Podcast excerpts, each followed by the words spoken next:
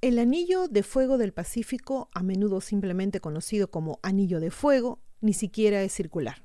Más bien es un enorme camino en forma de herradura a lo largo del Océano Pacífico, conocido por crear diferentes tipos de grandes eventos sísmicos como grandes terremotos y ardientes volcanes.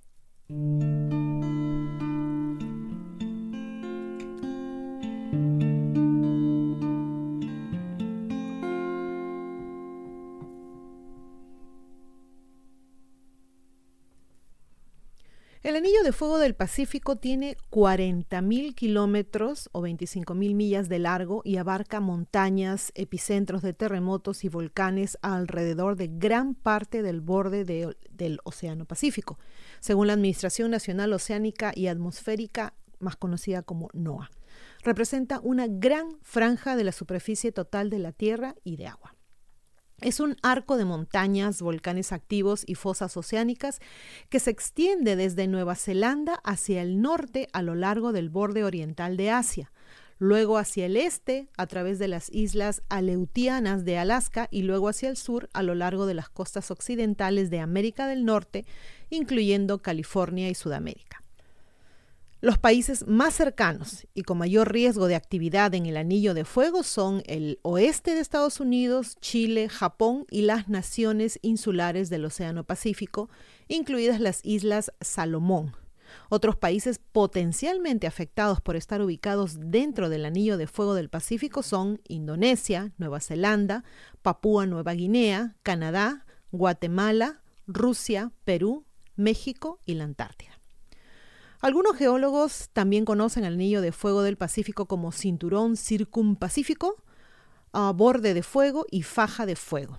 Como sea que lo llamen, esta gigantesca estructura geológica traza los puntos de encuentro de muchas placas tectónicas, incluidas la placa de América del Norte, la placa de Juan de Fuca, la placa de Cocos y otras más pequeñas que la rodean. National Geographic Geographic perdón, explica que un límite de transformación se forma cuando las placas tectónicas se deslizan horizontalmente una sobre la otra.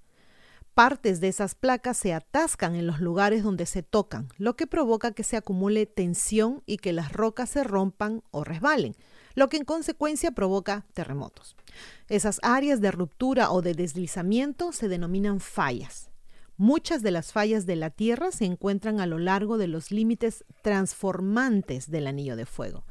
La falla de San Andrés, que se extiende a lo largo de la costa central de California, es una de las fallas más activas del anillo de fuego del Pacífico, que a su vez se encuentra en el límite de la placa de transformación entre la de América del Norte, que se mueve hacia el sur, y la del Pacífico, que se desliza o se desplaza hacia el norte.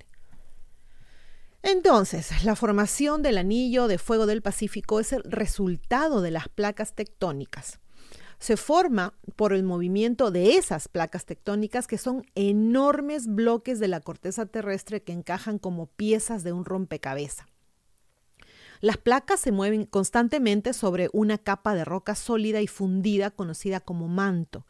La mayor parte de la actividad tectónica en el anillo de fuego del Pacífico ocurre en áreas donde las placas chocan, se separan y se deslizan una al lado de la otra. Eso explica qué causa el anillo de fuego. Los volcanes a lo largo del anillo de fuego en el Pacífico se forman cuando una placa tectónica se mete debajo de otra mediante un proceso llamado subducción. El anillo de fuego se formó por el desarrollo de varias de esas zonas de subducción y ha existido durante millones de años. Además del hecho de que el Anillo de Fuego del Pacífico se encuentra en el centro de la mayor actividad sísmica y volcánica del mundo, también alberga la fosa más profunda del mundo. Debido a su variedad de características y formaciones geológicas, el Anillo de Fuego del Pacífico desempeña un papel importante para ayudar a los geólogos y científicos a comprender mejor los terremotos, las placas tectónicas y los volcanes activos. NOAA estima que hay más de 450 volcanes repartidos por el Anillo de Fuego del Pacífico, lo que representa un gran porcentaje de la actividad volcánica del mundo. Estos incluyen la cordillera de los Andes en América del Sur, la montaña más alta y conocida de Japón, el monte Fuji, el monte Santa Elena en el estado de Washington, la isla Aleutiana de Alaska, Krakatoa, una isla volcánica en Indonesia, y el monte Ruapeu en Nueva Zelanda. La vulcanóloga Heather Handley enumeró cinco volcanes activos del Anillo del Fuego del Pacífico como los más peligrosos. Según Handley, son el monte Agung y el monte Sinabung en Indonesia, el monte Mayón en Filipinas, el monte Kadovar en Papúa Nueva Guinea y el monte Kusatu Shirane en Japón. Ahora, ¿por qué ocurren frecuentemente terremotos alrededor del Anillo de Fuego? La respuesta simple es por su enorme tamaño en el Océano Pacífico y porque hay mucha actividad sísmica dentro y alrededor del mismo. Por estas razones, la mayoría de los terremotos del mundo, incluidos la mayoría de los más fuertes, ocurren dentro del Anillo de Fuego. Los cientos de volcanes de anillo del Anillo del Fuego forman una presencia peligrosa en las proximidades de varias placas tectónicas importantes. Debido a esas características geológicas, el anillo de fuego está bajo constante tensión y amenaza de terremotos. Se estima que el 90% de los terremotos del mundo pueden etiquetarse como terremotos del anillo de fuego y el 75% de los volcanes del mundo pueden etiquetarse como volcanes del anillo de fuego, ya que han ocurrido en o cerca de este lugar.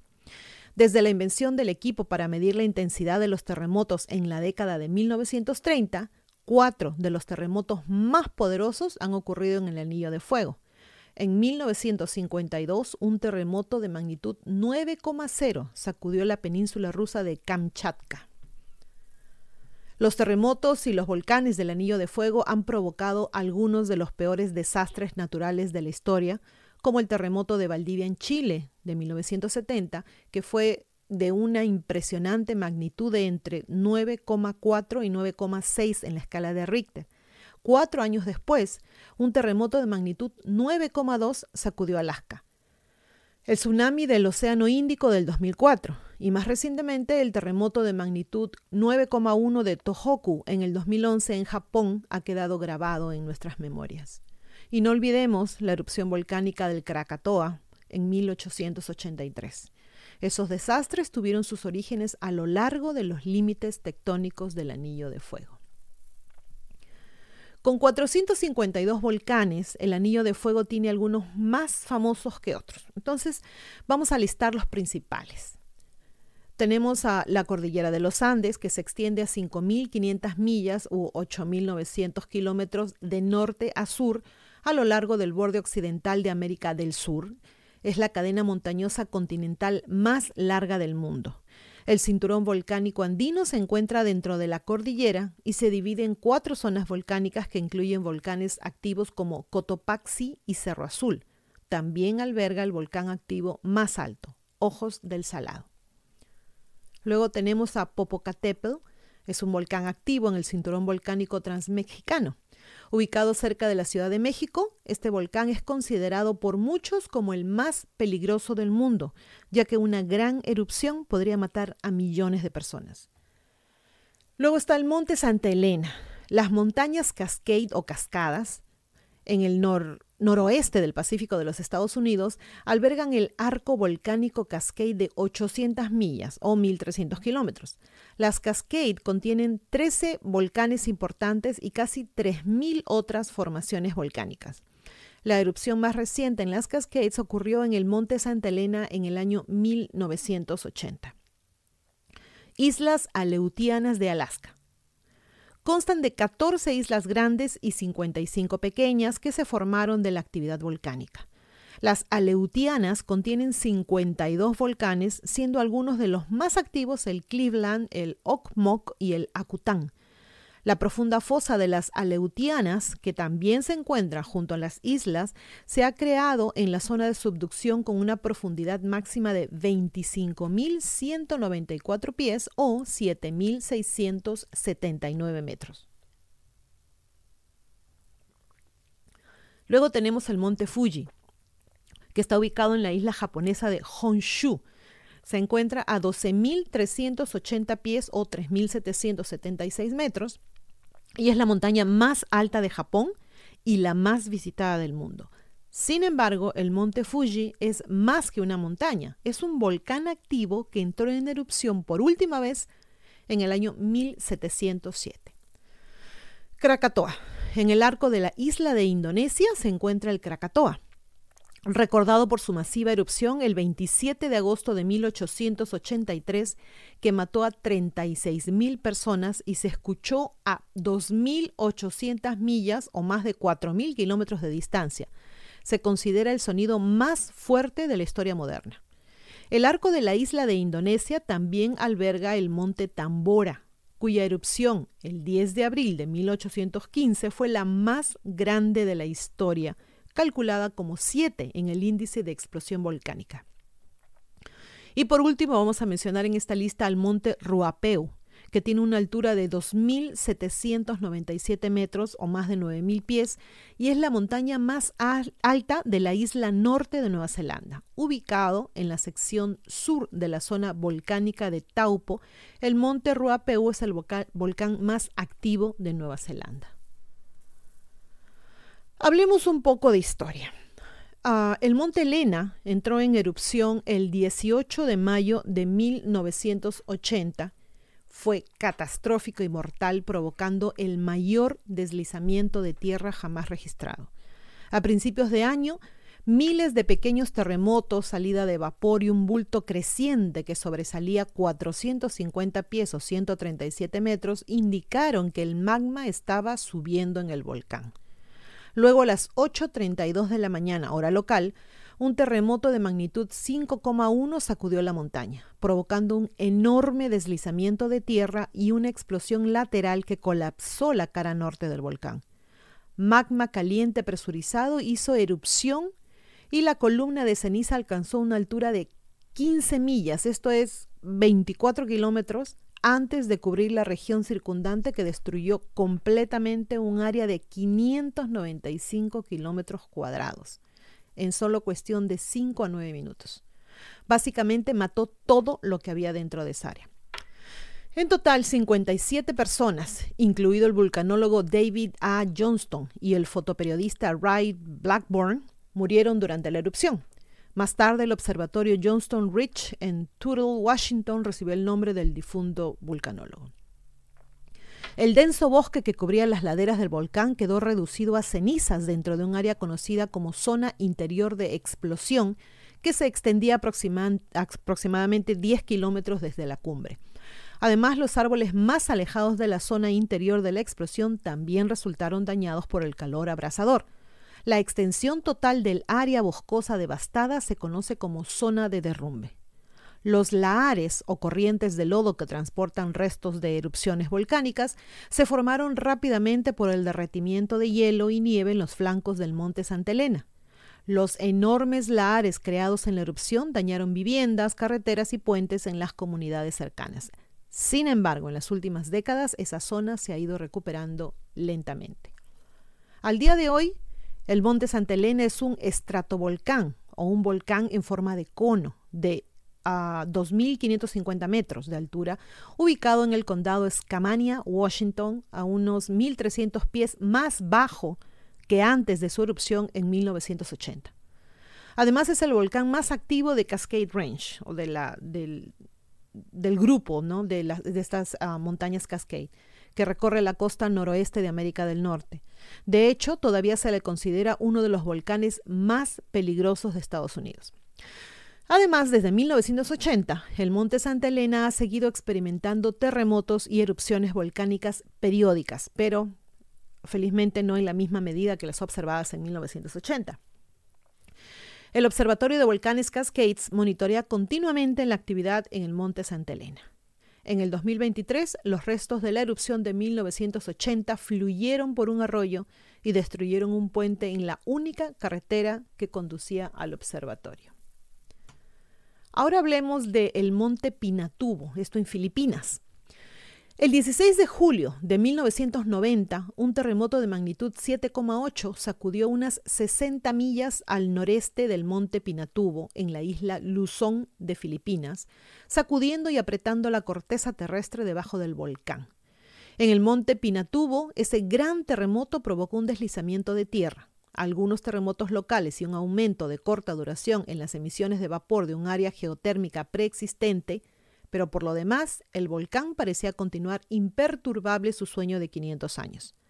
Sin embargo, en marzo y abril de 1991, roca fundida que se elevó hacia la superficie desde más de 32 ah, kilómetros debajo de Pinatubo desencadenó pequeños terremotos y provocó poderosas explosiones de vapor que abrieron tres cráteres en el flanco norte del volcán.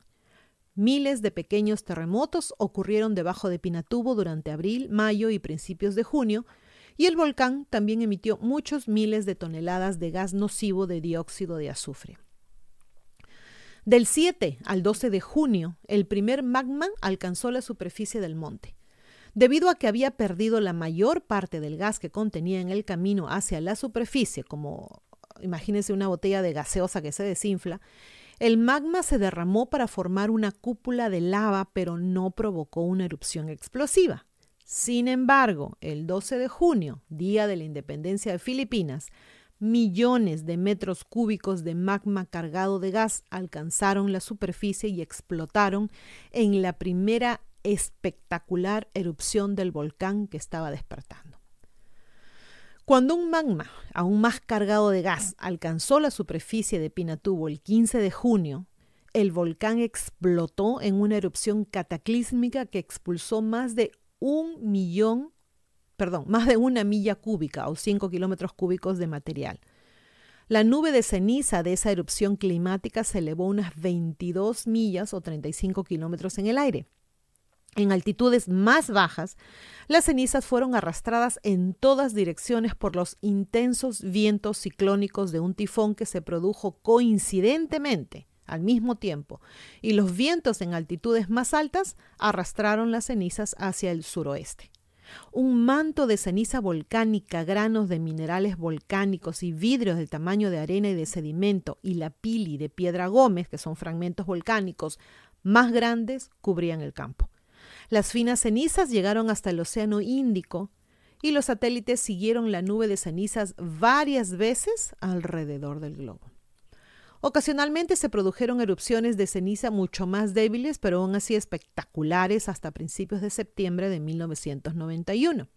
De julio a octubre de 1992 se creó una cúpula de lava en la nueva caldera a medida que aumentaba el magma fresco desde las profundidades de Pinatubo. Incluso después de más de cinco años, los efectos peligrosos de la erupción climática continuaban, de, la erupción de este volcán Pinatubo. Los espesos depósitos de flujo piroclástico de la erupción que llenaron el valle se aislaron y conservaron gran parte de su calor.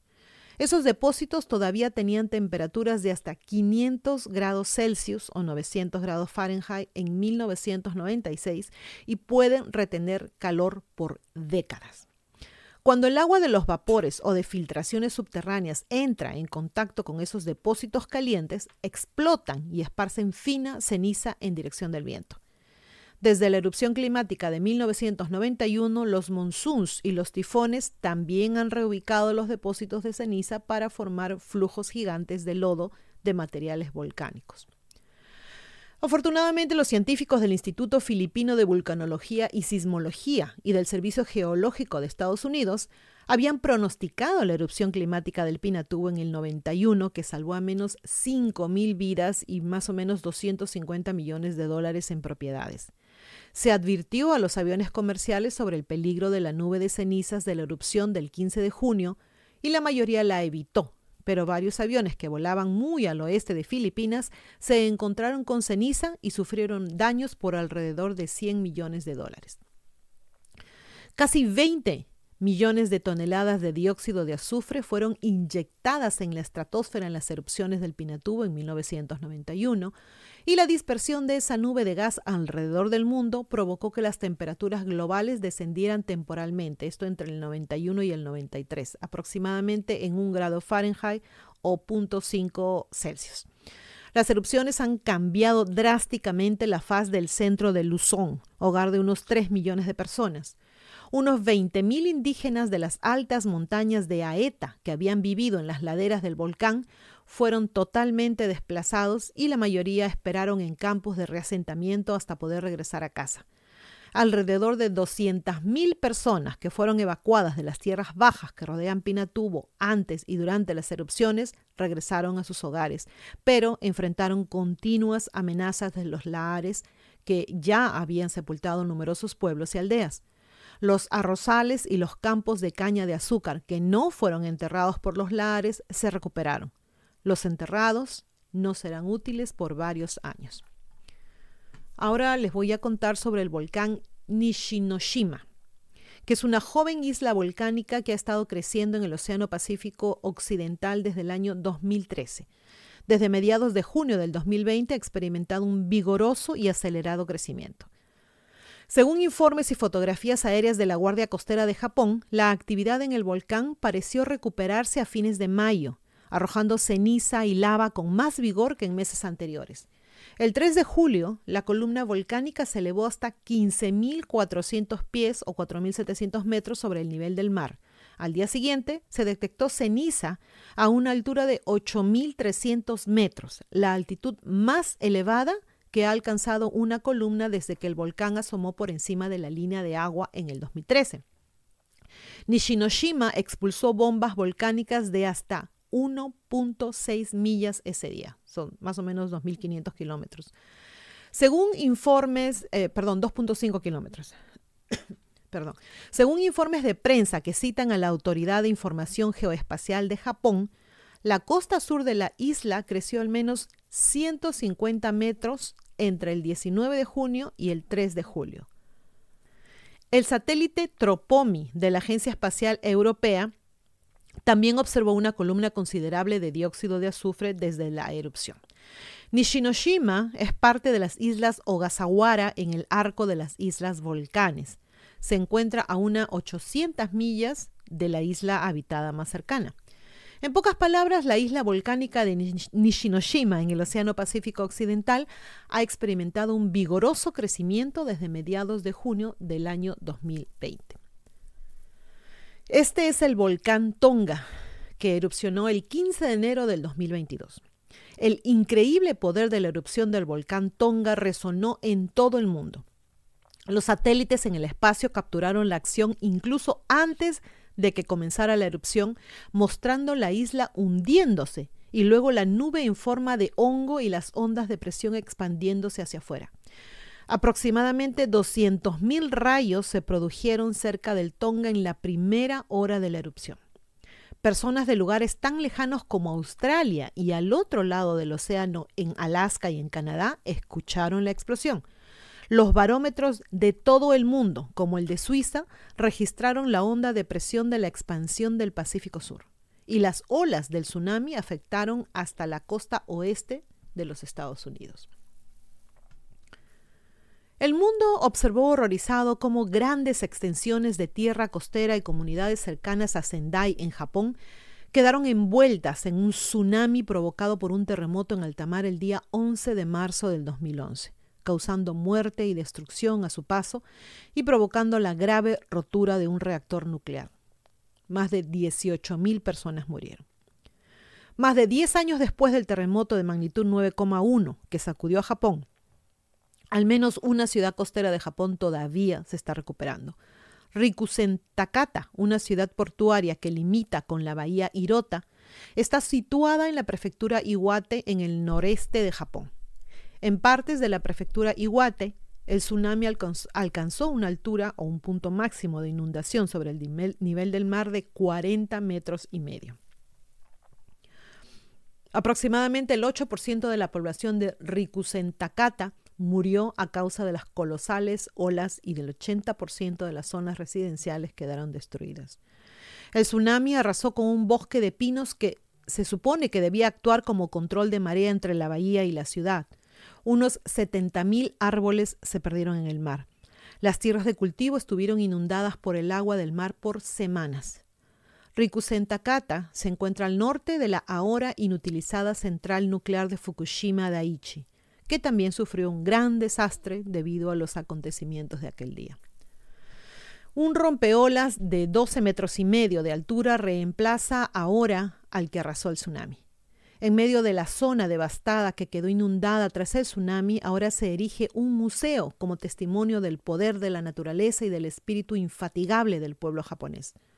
La declaración de misión del Museo Conmemorativo de Tsunami de Iwate dice, el archipiélago japonés es uno de los lugares de la Tierra más amenazados por desastres naturales, y nosotros, que pasamos muchos años viviendo en esta tierra, hemos desarrollado una fuerte voluntad para oponernos a ese peligro.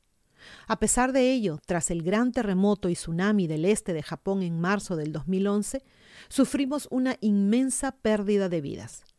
Para evitar repetir ese dolor es de suma importancia que poseamos el conocimiento, la sabiduría y la motivación para protegernos contra diversos desastres naturales y así ser capaces de superarlos.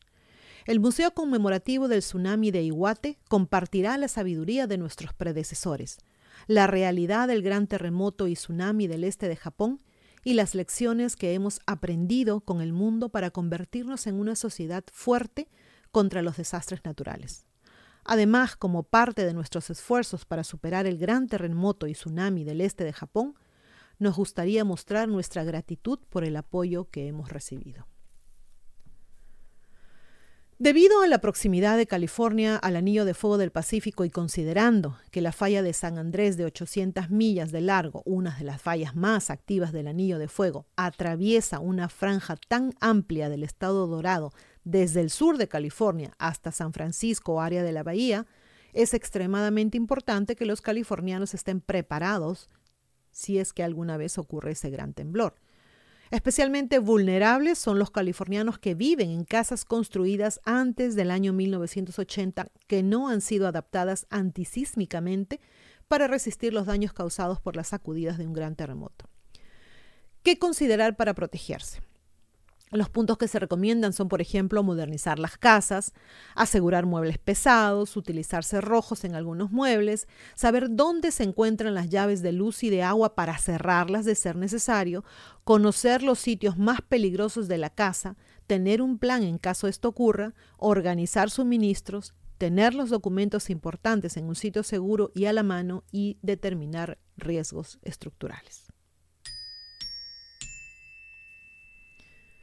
Obviamente con este video no tenemos la intención de asustar a la gente, sino más bien de prepararlos, de enseñarles. Primero de enseñarles los hechos. Yo no sabía mucho sobre el anillo de fuego, salvo lo, lo, básico, digamos, lo que todo el mundo habla, pero nunca había leído tan a fondo como esta vez.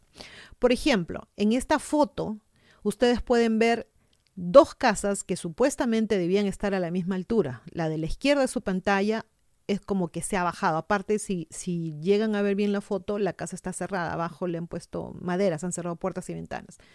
Entonces, ¿qué pasa? Que la casa de la izquierda no fue preparada antisísmicamente a diferencia de la de la derecha.